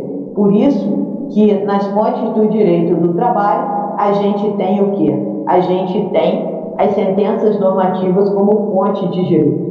Por que fonte do direito? Ora, vocês sabem, vocês sabem que a fonte do direito é o local onde você vai buscar as normas para solucionar os conflitos que são apresentados. Se você tem um conflito né, em um acordo é, de um contrato individual de trabalho, você tem que ver quais são as regras estipuladas em acordo, convenção ou na sentença normativa que estavam regendo aquele contrato de trabalho. Então você vai buscar lá, por exemplo, é, a, a, Constituição diz que as horas extras realizadas em dias ordinários, né, em dias comuns, deve ser remunerado com no mínimo 50%. E mais, só que no acordo coletivo, na sentença normativa, ficou estipulado que as horas extras seriam remuneradas com adicional de 70%. Então, se você tiver um conflito que verse sobre horas extras, não vai prevalecer a Constituição. A fonte onde você vai buscar a norma para solucionar esse conflito é a sentença normativa, porque lá está dito que as horas extras devem ser remuneradas com adicional de 70%. Então, a sua fonte, onde você vai buscar a fundamentação, é a sentença normativa. Por isso, fonte, né? Elas são fonte é, é, de direito, tá certo? Então, é, é, pessoal, não precisa, né? Quando você está também uma, uma observação importante, não precisa no momento da propositura da ação você anexar é, o consentimento de acordo da outra parte isso pode ser apresentado pela outra parte em sede de contestação. Por que, você está falando isso, Rosalie? Ora, porque a ação de homicídio coletivo, ela não é um direito potestativo, como vocês estudaram lá na introdução do direito. O direito potestativo é aquele que você pode exercer, mesmo que a outra parte não concorde. Né? É um direito seu. Então, a maioria das ações que a gente vê aí no dia a dia são ações de direito potestativo. Você pode buscar o judiciário para resolver uma lide, né, sempre que um direito for violado ou estiver ameaçado, independentemente da concordância do réu. Agora, no dissídio coletivo, a gente falou que é uma ação que deve ser proposta em comum acordo, como preconiza lá é, é, a, a Constituição. Agora, como é que você vai provar que as partes estão de acordo? Quando você inicia, imagina que você seja o autor, você é autor do dissídio coletivo, você tem que dizer para o juiz, está aqui, juiz, ó, o termo de concordância do, do da empresa, eu sou sindicato, estou propondo um dissídio coletivo econômico e a empresa concordou. Eu não preciso mostrar para o juiz esse termo de concordância quando eu estou distribuindo a minha petição. O, a empresa vai ser citada, e aí no momento em que ela for contestar a minha ação, ela vai se manifestar sobre a concordância dela, tá? É, diz, né, é, eu trouxe aí no material de vocês, na ação direta de inconstitucionalidade 3392, o próprio STF já, já decidiu no sentido de que você é, estipular como requisito para juizamento de dissídio coletivo a, a, o termo de acordo né, da outra parte, isso seria inconstitucional, porque isso violaria o acesso à justiça.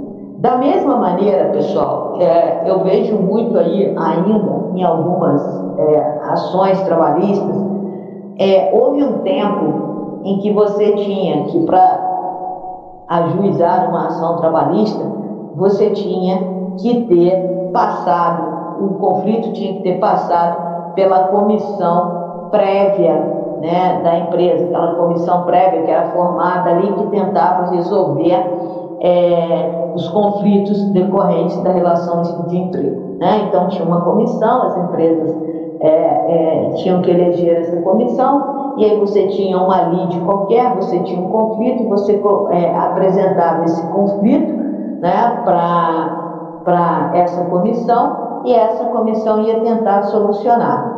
E se ela não solucionasse, só então a partir daí é que você poderia ajuizar uma ação. Bom, o STF ele julgou isso inconstitucional. Por quê? Isso é uma maneira de você restringir o acesso à justiça, que é uma garantia constitucional que está lá no artigo 5 35. A lei não excluirá da apreciação do judiciário violação ou ameaça de direito, né? mais ou menos assim. Então, o mesmo raciocínio do STF, é, que o, o STF adotou para dizer que a prévia submissão do conflito a comissão prévia é, de conciliação é inconstitucional porque viola o artigo 5 o STF, na ADI 3392, usou o mesmo raciocínio para dizer: olha, se a parte está propondo dissídio coletivo, se ela precisa apresentar, anexar, né, junto à petição inicial, a, o termo de concordância da outra parte, se ela não conseguir, se a outra parte ficar de birra, ela não vai poder acessar o judiciário.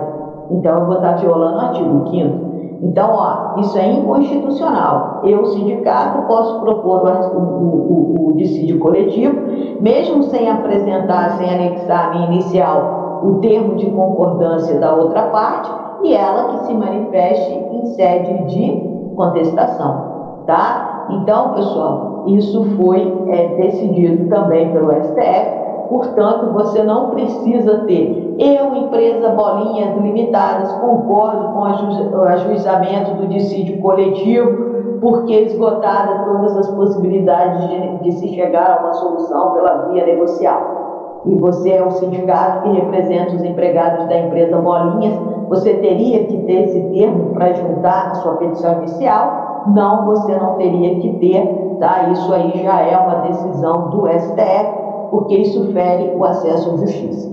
Rosalia, e se a empresa disser na hora lá de contestação que ela não concorda com o dissídio coletivo, que o dissídio coletivo é, foi proposto pelo sindicato sem que ela concordasse com isso. Ora, pessoal, nesse, né, sempre, o que, que você vai fazer na prática? Porque isso é perfeitamente possível de acontecer. Isso seria uma prática muito comum, tanto de um lado quanto de outro. Né? A empresa faria o papel do lobo mal, dizendo que não queria dissídio, mas os sindicatos também iam querer fazer o papel do lobo mal, dizendo que não concordam. Tudo isso para atrasar, para dificultar, para criar ainda um, um clima pior. Quando você percebe, seja você empresa, seja você sindicato, quando você percebe que não haverá mais negociação, que as partes esgotaram as possibilidades de chegar a um acordo pela via negocial, você, na qualidade de advogado de qualquer das partes, o que você vai fazer? Qual a sua primeira providência? Você vai encaminhar um ofício, você vai fazer um termo, tá certo? Em que as, as duas partes vão assinar dizendo, declarando que não conseguem mais chegar a um acordo.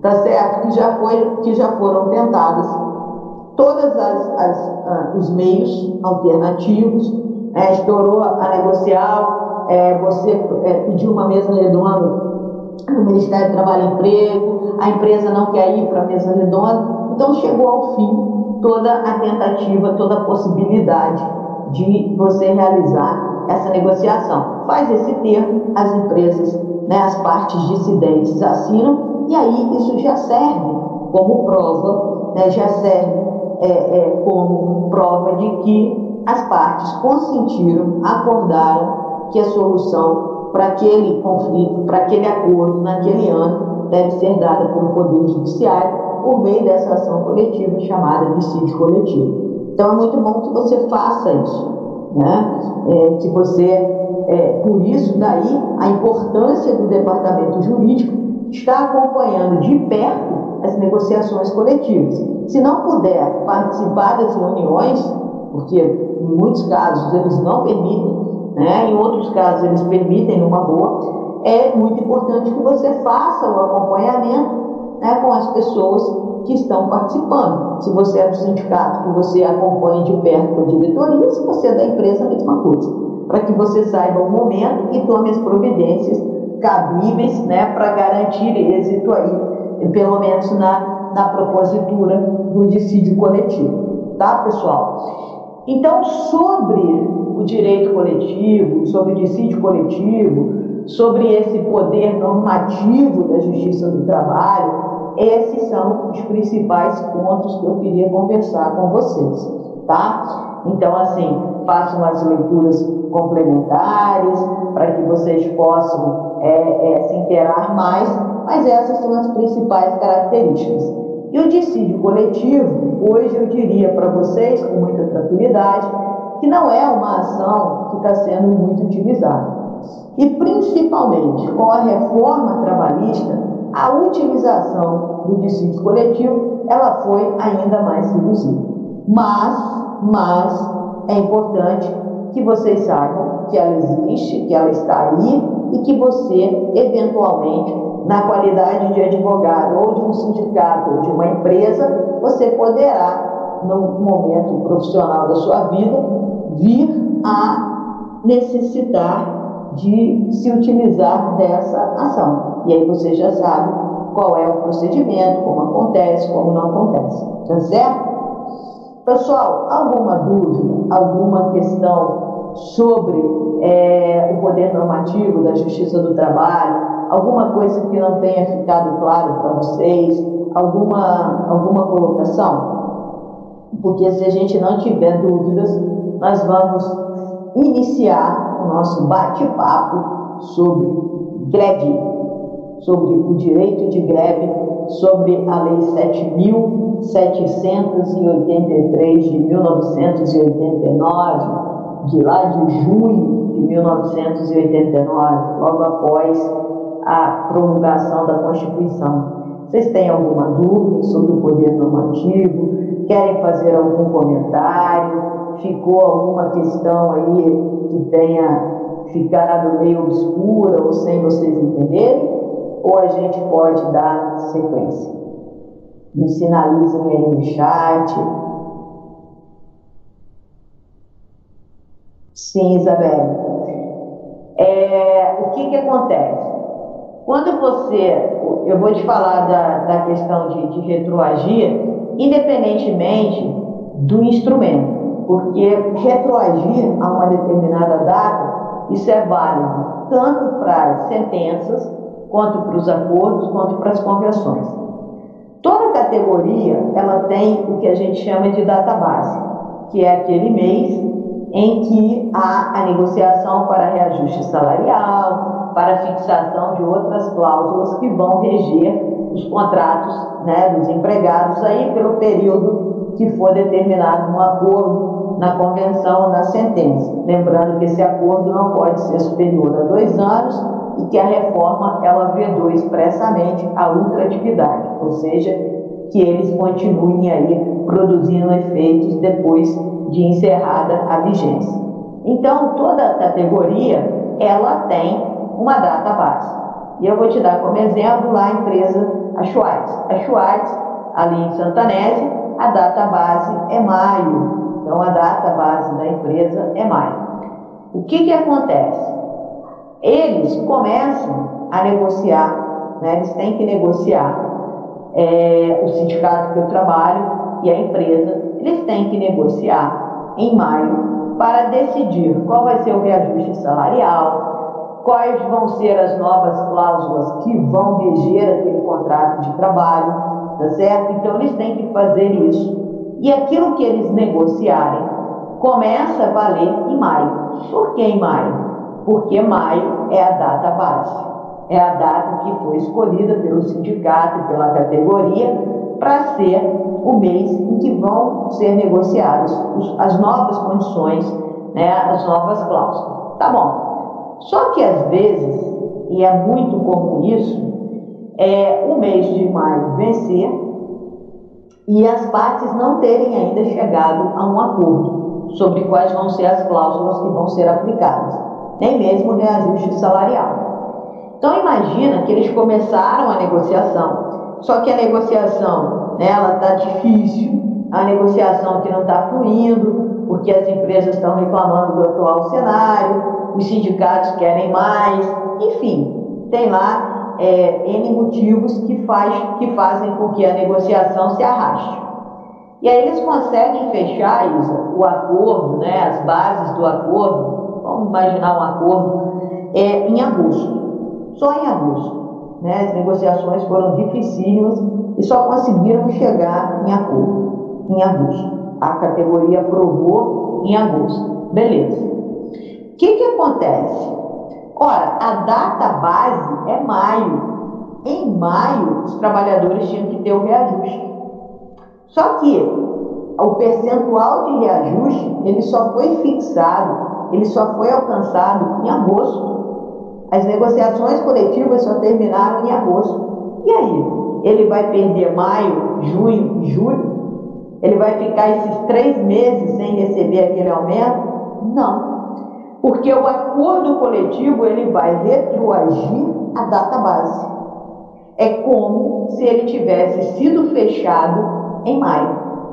Embora ele tenha sido fechado em agosto, ele retroage até maio, porque é a data base.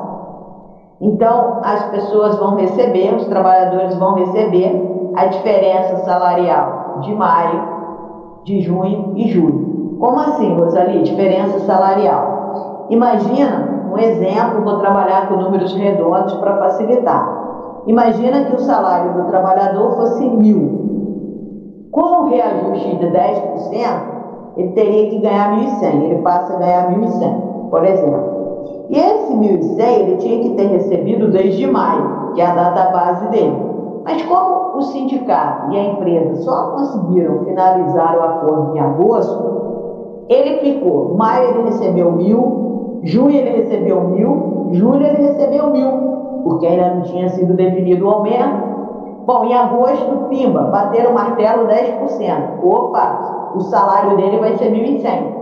O que, que ele vai receber? Ele vai receber os atrasados da diferença salarial. Em maio, ele tinha que ter recebido 1.100, já que é a data base dele. Ele só recebeu mil. Opa, 100 reais relativo a março. A maio. Julho, junho, ele tinha que ter recebido 1.100, porque o aumento foi dado em maio. Ele só recebeu mil. Opa, mais 100 de atrasados para você, já são 200.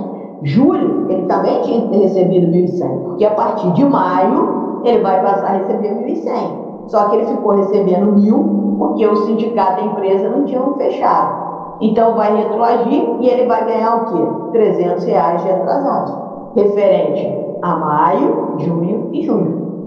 Então ele, o acordo retroage a data base, pagando as diferenças salariais. Você vai ter uma cláusula no acordo coletivo dizendo que a empresa vai pagar os atrasados retroagindo a data base a data lá de maio. Tá? Você coloca isso já no acordo, como uma cláusula, para a empresa não tentar pagar da assinatura do acordo para frente. Então você retroage. A mesma coisa com o tipo de refeição, né, o ticket era 20, passou a ser 25. Então você vai receber 5 reais de diferença por cada mês, né? De 5 reais de ticket, cada ticket de cada mês. É como se, embora o acordo tivesse, fosse, foi assinado em agosto, você retroage para como se ele tivesse sido assinado no mês da database, em maio. E aí o trabalhador vai receber aqueles benefícios desde maio a título de atrasados ou de diferenças de acordo coletivo, né, de, de convenção coletiva. Deu para entender isso?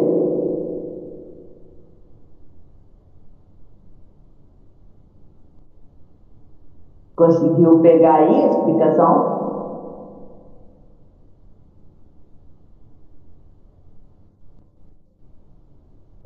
De nada. Então, essa, essa é a, a forma de retroagir. O que acontece, pessoal, aproveitando a pergunta dela? É, imagina que um, um sindicato, né, vamos imaginar um sindicato e uma empresa negociando. Vamos imaginar que a data base seja maio mas eles só conseguiram realizar o acordo em agosto.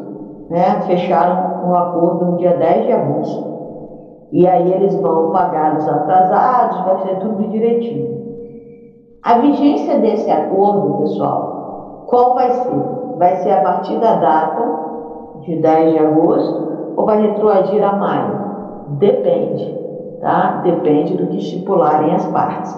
As partes podem dizer que ele vai começar de agosto para diante, e aí paga-se os atrasados aos empregados, ou que ele retroage a maio, ou seja, como se ele tivesse sido assinado em maio, tá? Então, isso vai depender da negociação lá, ok? Então, ele pode passar a produzir os efeitos desde maio, como se ele tivesse sido assinado em maio, ou ele pode ter a sua vigência em agosto, mas os seus efeitos retroagem a maio. Isso tudo depende do que as partes negociarem.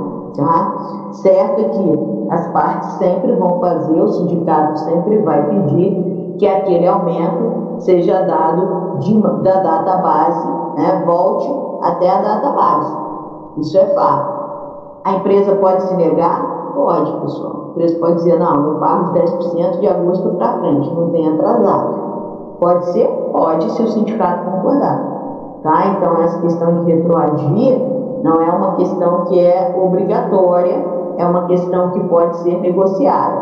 90% dos casos, diria até 95%, os sindicatos brigam para que os efeitos daquele acordo coletivo retroajam à data base.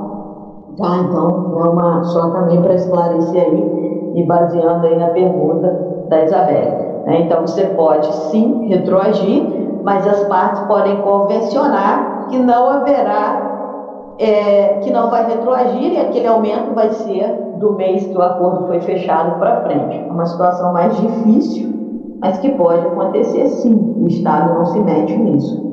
E as partes são livres para negociar. Ok? Tá certo? Mais alguma pergunta, pessoal, sobre essa questão? Sobre essa questão de dissídio, sobre a questão de como funciona? Todo mundo conseguiu entender direitinho? Tá. Então, a gente vai agora começar a falar, pessoal, da nossa última matéria, da nossa última matéria, que é greve. Tá? Então, a gente tem 20 minutinhos, dá para a gente fazer aí uma, uma breve introdução sobre greve. Né? Greve, pessoal, foi um tema, né, um tema que foi muito polêmico ao longo da história. Né? A greve hoje é um direito, é um direito fundamental, está previsto lá no artigo 9 da Constituição, é o direito de greve é assegurado, né, classificado aí como uma garantia, um direito fundamental, mas ela nem sempre foi assim, aqui no Brasil e fora do Brasil também. Em vários momentos da história, a greve foi considerada como um ato ilícito.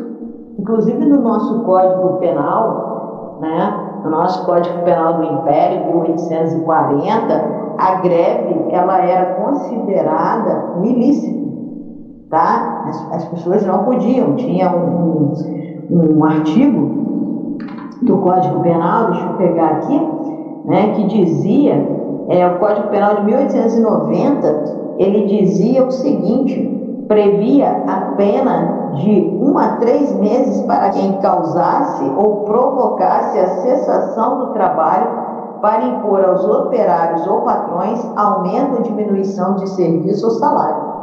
Então, assim, em muitos momentos, a greve ela foi considerada um ato ilícito, passível inclusive de prisão.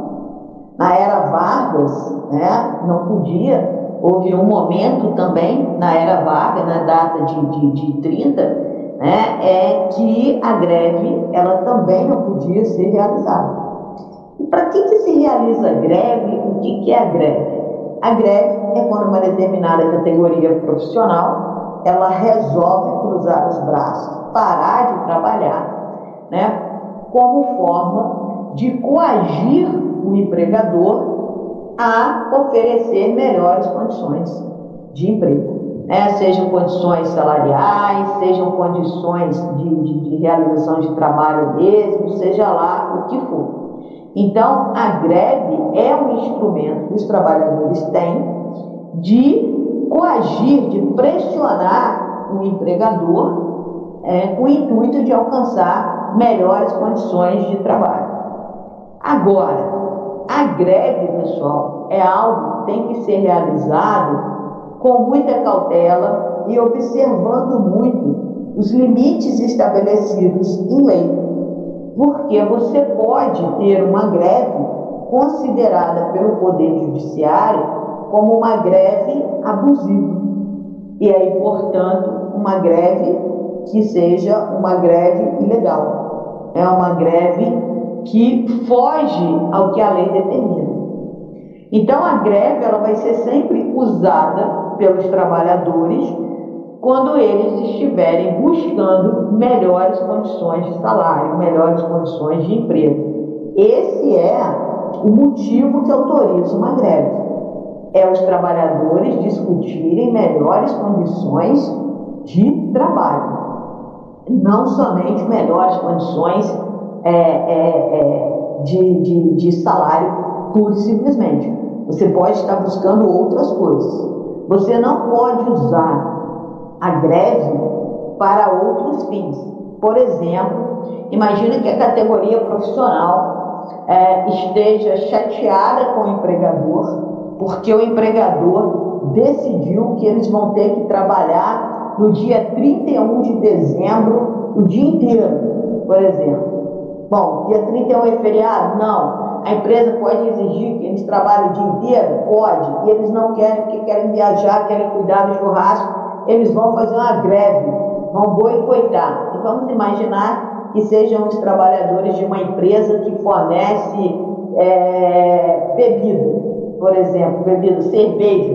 Opa, vamos boicotar, vamos boicotar, vamos fingir que a gente está fazendo uma greve e vamos boicotar, ou seja, vamos tentar convencer o maior número de pessoas possível para não consumirem a cerveja dessa empresa. Vamos boicotar essa marca. Isso não é, embora eles tentem fazer isso, né, como dar a, a, essa, a esse movimento um aspecto de greve, isso não é greve. Porque eles não estão buscando melhores condições de trabalho. Ah, eu quero folgar no dia 31 porque eu quero fazer churrasco. Isso não é a melhor condição de trabalho. Tá certo? Isso não é o motivo que autoriza o início, a deflagração de um movimento paredista. Então, essa greve é uma greve abusiva uma greve legal. E aí compete à justiça estabelecer as sanções que serão aplicadas aos trabalhadores que iniciaram esse pseudo movimento de greve. Tá? Então a greve ela tem que ter, para início de conversa, o motivo que ampara a deflagração dessa greve tem que ser um motivo legal, sob pena dela ser considerada uma greve abusiva e os trabalhadores que aderiram ao movimento paredista sofrerem as sanções cabíveis de lei. Tá? Bom, a greve, pessoal, num primeiro momento, a greve ela só era permitida para os empregados da iniciativa privada. Quer dizer que o pessoal da iniciativa é, pública, os servidores públicos, eles não poderiam fazer greve. E a gente sabe que um dos princípios basilares da nossa Constituição de 88 é o princípio da igualdade. Todos são iguais perante a lei. Está né? Tá lá no caput do artigo 5 Então, com essa é, é, diretriz de igualdade, igualdade formal, isonomia formal entre todas as pessoas, a greve também foi estendida, o direito de greve também foi estendido aos servidores públicos. Existe tão somente uma categoria que não pode realizar greve, tá certo? Quais são? Qual é essa categoria, pessoal? Os militares. Os militares, eles, por força do artigo 142, inciso 4 da Constituição, tá certo? Eles não podem fazer greve. Polícia militar não pode fazer greve, bombeiro militar não pode fazer greve, tá certo? Por quê? Porque qual é o fundamento para proibir os militares de, de fazerem greve, de fazerem movimento paredista? É que o poder ele não pode ser ameaçado pelos seus próprios elementos constitutivos. Ou seja, o poder não pode ser ameaçado pelo próprio poder. Então, é, os militares, eles não podem fazer greve. Nós temos uma expressa vedação legal. Tá? Então, polícia militar não pode fazer greve, bombeiro militar não pode fazer greve. Isso é proibido pela própria Constituição. E também entende-se, pessoal, que outros elementos do poder não podem fazer greve por exemplo, trazendo para a nossa realidade os magistrados. Eles não podem fazer greve. Só que nós não temos, ao contrário do que temos os militares, nós não temos uma vedação expressa é, para a categoria dos magistrados de fazerem greve. Então a gente pode ter movimentos, como já tivemos em, alguns momentos, uma paralisação dos magistrados. É possível? Sim. Embora, embora o poder, os elementos do poder não podem ameaçar o próprio poder, embora alguns autores defendam isso, mas nós não temos uma proibição expressa como temos para os militares.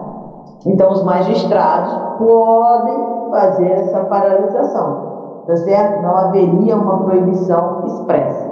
Então, eventualmente, né, os agentes políticos também, imagina aí os deputados entrando em greve e tal, em regra, essa, essas categorias que são inerentes ao próprio poder, elas não deveriam fazer greve porque elas estariam né, o próprio poder, até o poder que tem de legitimar essa greve, ele estaria sendo é, obrigado a analisar a sua própria atitude. Né? Então, ele, ele próprio comete uma atitude, ele próprio vai julgar a sua atitude, é uma incoerência um pouco grande. Mas a gente já viu aí, em momentos, né, em diversos momentos, o que? A gente já viu paralisação de magistrados e tal, porque não há uma vedação expressa. Só há essa vedação expressa para os militares, tá? Então a greve, né? O que quer dizer greve? A, a greve, pessoal, é, curioso aí a etimologia dessa palavra, né? Ela é uma palavra de origem muito provavelmente latina, mas ela chega para a gente no primeiro momento na França, né? E aí ela chega é, dizendo, né, com o significado de areia, de saibro, de resistência, de força, né? Então e até depois ela sofre uma transformação para greve mesmo, e aí ela é, ganha aí uma, uma, uma interpretação mais extensiva, de você fazer realmente resistência, mas resistência para conseguir algo lícito, algo é, é, que você tem direito e que está sendo sonegado por uma pessoa. No caso, algo que os trabalhadores, em regra, teriam direito e que o empregador não quer conceder. Né? Então, essa, assim, greve é se você for pegar a etimologia pura, é saibro, é areia, é praia, né? Então, assim, e a gente ouve falar de greve é, nas primeiras greves na França, né, berço aí da Revolução Francesa, etc. e tal. É, o que acontece, pessoal? A greve, é, ela é regida, a greve da iniciativa privada, ela é regida pela Lei 7783 de 1989, uma lei muito curtinha, uma lei com tão somente 19 artigos, mas é uma lei que vocês precisam realizar a leitura. São só 19 artigos. Porque o conceito de greve, o que é atividade essencial, o, os prazos para que a greve possa, é, para que o, é, os trabalhadores comuniquem a um empregador que vão entrar em greve, você tem tudo ali, você tem o que acontece com as atividades consideradas essenciais, não pode ter greve? Pode, mas como é que elas ficam? Elas não podem paralisar, porque são essenciais. Imagina você ter a paralisação dos hospitais. Você não pode. Né? Imagina a URG parar. Chega alguém baleado, estamos em greve, não vai entrar. Morre aí. Pode fazer isso. Serviço de funerários, estamos em greve, morreu. Né? Imagina na pandemia agora se os serviços funerários entrassem em greve. Como é que se faria o enterro dessas pessoas? É serviço essencial. Então, os serviços essenciais estão listados na lei de greve. Então, a lei de greve ela é muito importante para nós. E aí, o que acontece? O direito de greve ele é assegurado tanto aos trabalhadores da iniciativa privada, como também aos trabalhadores civis, né, da, aos, aos servidores públicos civis. Tá, só pessoal, que vocês estudaram com a Fernanda, que a gente tem aquelas, aquela classificação do José Afonso da Silva das normas constitucionais, né? As normas constitucionais de eficácia plena, limitada e contida, né? Então, se você for pegar o inciso, o artigo 9 da Constituição, estou com quatro vagas abertas, falando direito tributário, CLT aberto, o artigo 9 da, da Constituição diz assim: é assegurado o direito de greve, competindo aos trabalhadores decidir sobre a oportunidade de exercê-lo e sobre os interesses que devam, por meio dele, defender. Parágrafo 1. A lei definirá os serviços ou atividades essenciais e disporá sobre o atendimento das necessidades inadiáveis da comunidade. Parágrafo 2 os abusos cometidos sujeitam os responsáveis às penas da lei, tá? Então, olha só, é assegurado o direito de greve a todos, todos, exceto os militares, porque há uma, os, os servidores militares, porque há expressa vedação. Só que, vejam bem, é, é, o parágrafo primeiro diz, a lei definirá. Então aqui a gente tem uma norma, né, uma norma é, constitucional que depende de uma lei para dispor sobre o que é serviço essencial, para dispor sobre como será o exercício. Então a gente tem uma norma de é, contida, né, de eficácia contida. A gente depende de uma lei que vai disciplinar o exercício desse direito. E aí, pessoal, o que, que acontece? A Constituição é de 1988. Em 1989, logo depois, né, em junho de 89, foi editada a Lei 7783. Essa lei, ela define, ela traz os parâmetros para o exercício do direito de greve dos servidores da iniciativa privada.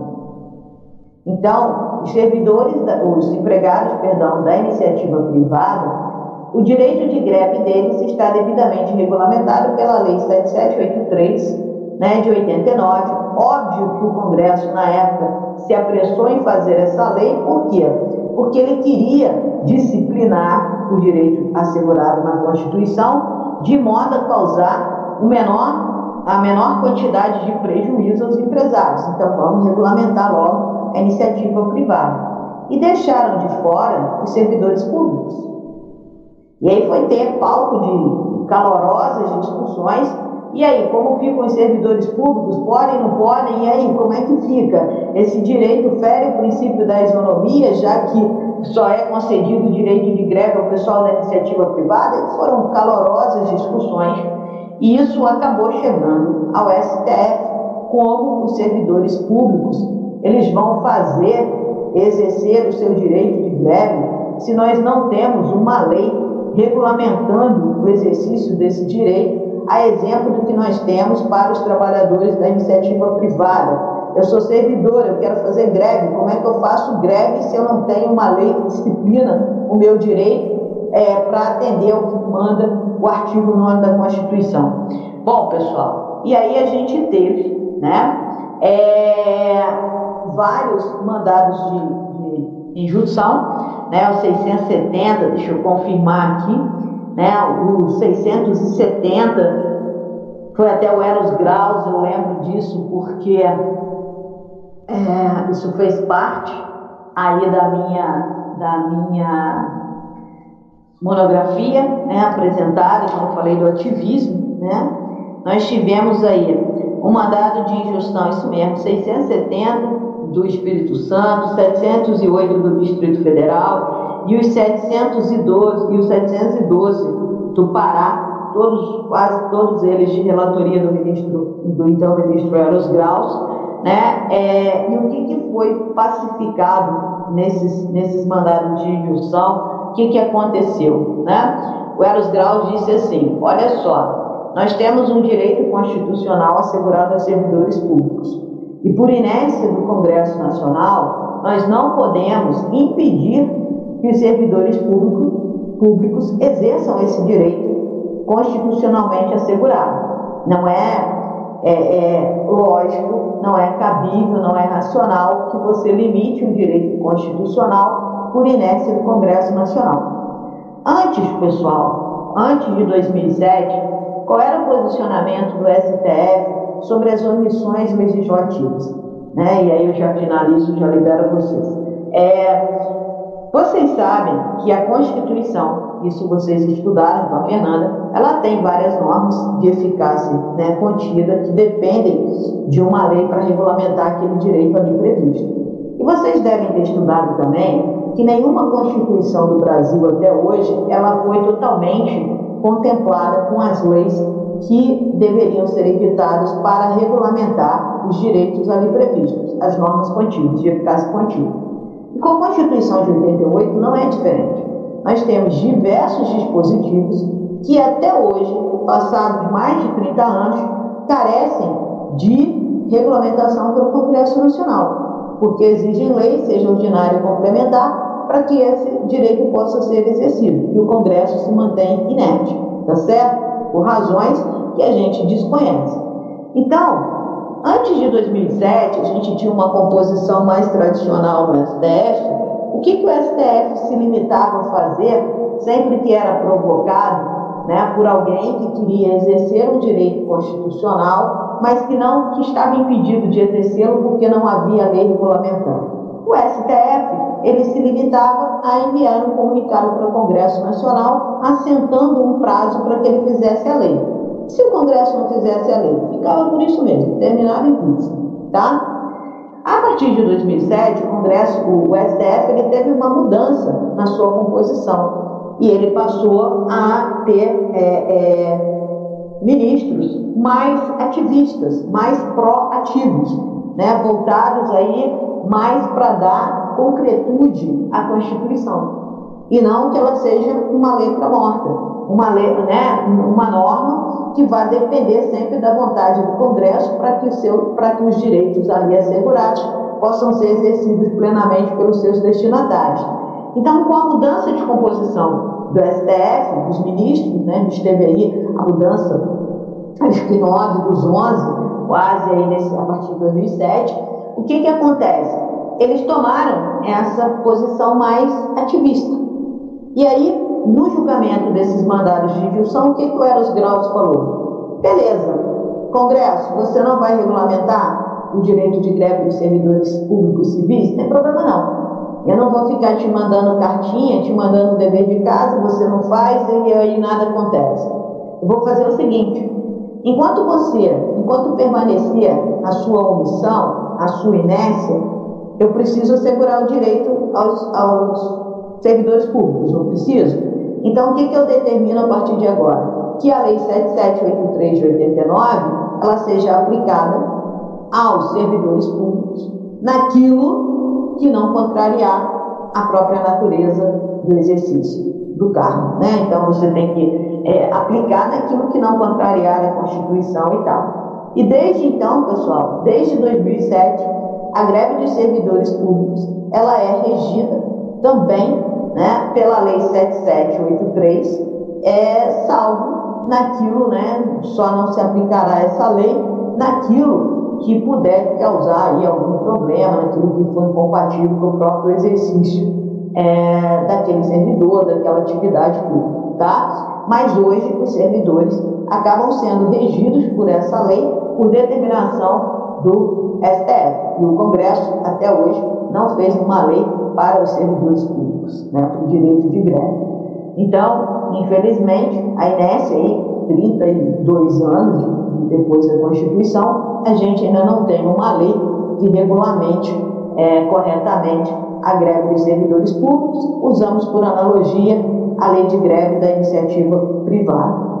Na aula que vem, na, daqui a 15 dias, a gente vai estudar a greve, quais são os seus requisitos, quais são os tipos de greve que a gente tem, é, como ela se dá, se é um caso de interrupção, suspensão do contrato de trabalho, o que é considerado uma greve abusiva. Então, nós vamos adentrar em detalhes no estudo da greve tá certo? Eu vou disponibilizar para vocês o material e vou disponibilizar uma aula, repondo a aula do dia primeiro, a de Direito Financeiro já está aí, é, contando dessa parte histórica, trazendo também, fazendo uma análise jurisprudencial aí com vocês sobre o Instituto da Grécia. Tá bom, pessoal? É, para os alunos que tinham alteração de nota, eu já solicitei alteração de nota aí para a secretaria. É, peço que vocês acompanhem tá, se foi processada essa alteração. Por quê, pessoal? Porque na sexta-feira